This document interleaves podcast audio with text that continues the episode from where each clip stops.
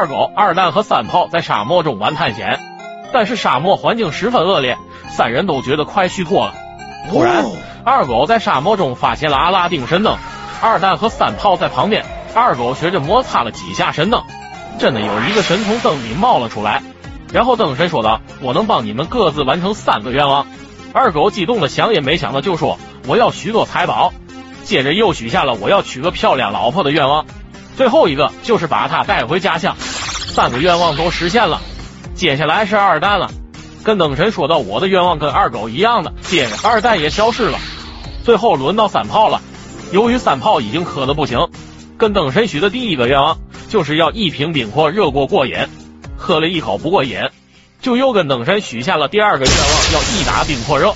三炮看着这些冰阔热，想到了老师教的好东西要分享，就又跟灯神说道。叫他们两个回来陪我分享这些冰火热吧。于是二狗和二蛋又回到了沙漠。回到沙漠后，二狗和二蛋十分生气。